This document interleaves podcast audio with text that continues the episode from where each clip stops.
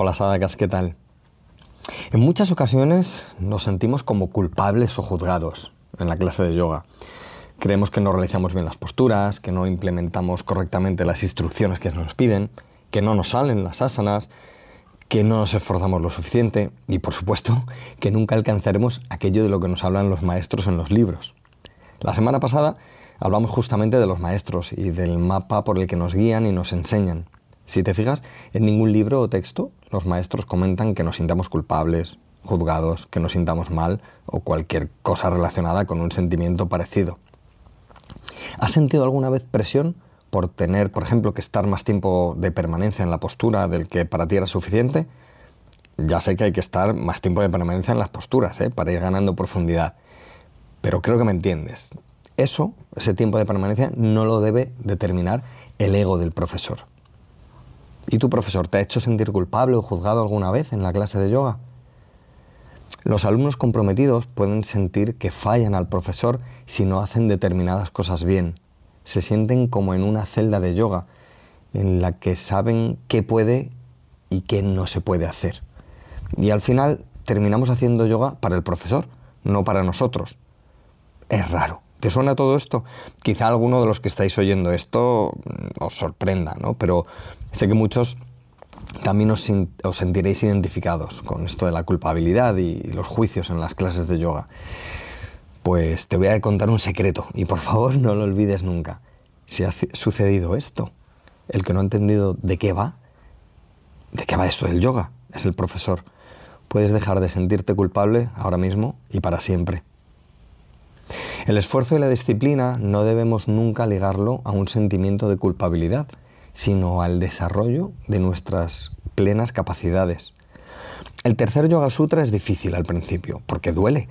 Además, al comienzo debemos mirar mucho la técnica, como hemos hablado en otras ocasiones. Pero el objetivo tiene que ir más allá, mucho más allá. ¿Cómo deberíamos sentirnos en la práctica como alumnos y como compañeros? Pues apoyados por quienes tenemos al lado para que despierten lo mejor de nosotros y para que queramos mejorar, pero no por lucha, sino por compromiso interno. Lo cierto es que solo alguien que no ha comprendido cómo practicar a nivel sutil diría que el sabor del yoga está solo reservado para los que ejecutan las posturas con un nivel técnico superior. Recuerdo que José, un alumno del curso y muy amigo, me hizo una observación a propósito de esto un día me dijo, la verdad es que ahora que lo pienso, los profesores más desarrollados técnicamente nunca he pensado que fuesen los más desarrollados espiritualmente. Y nos quedamos pensando los dos.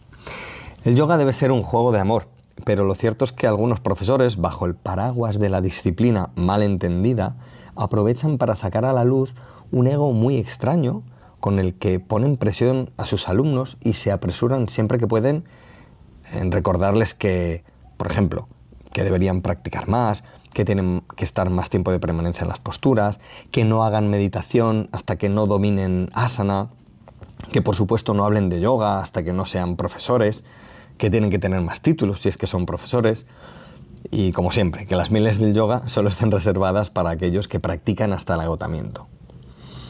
Y os voy a hablar de un regalo de mi maestro. Nuestras instrucciones como profesores deben ser muy precisas, claras, activas, enérgicas, pero siempre, siempre llenas de cariño y respeto.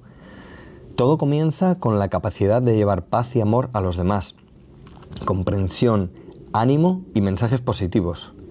No importa si podemos volar, si en otra vida fuimos un emperador romano o si tenemos un título de mil horas en la India, si no tenemos la capacidad de desprender comprensión a nuestro alrededor desprender comprensión a nuestro alrededor.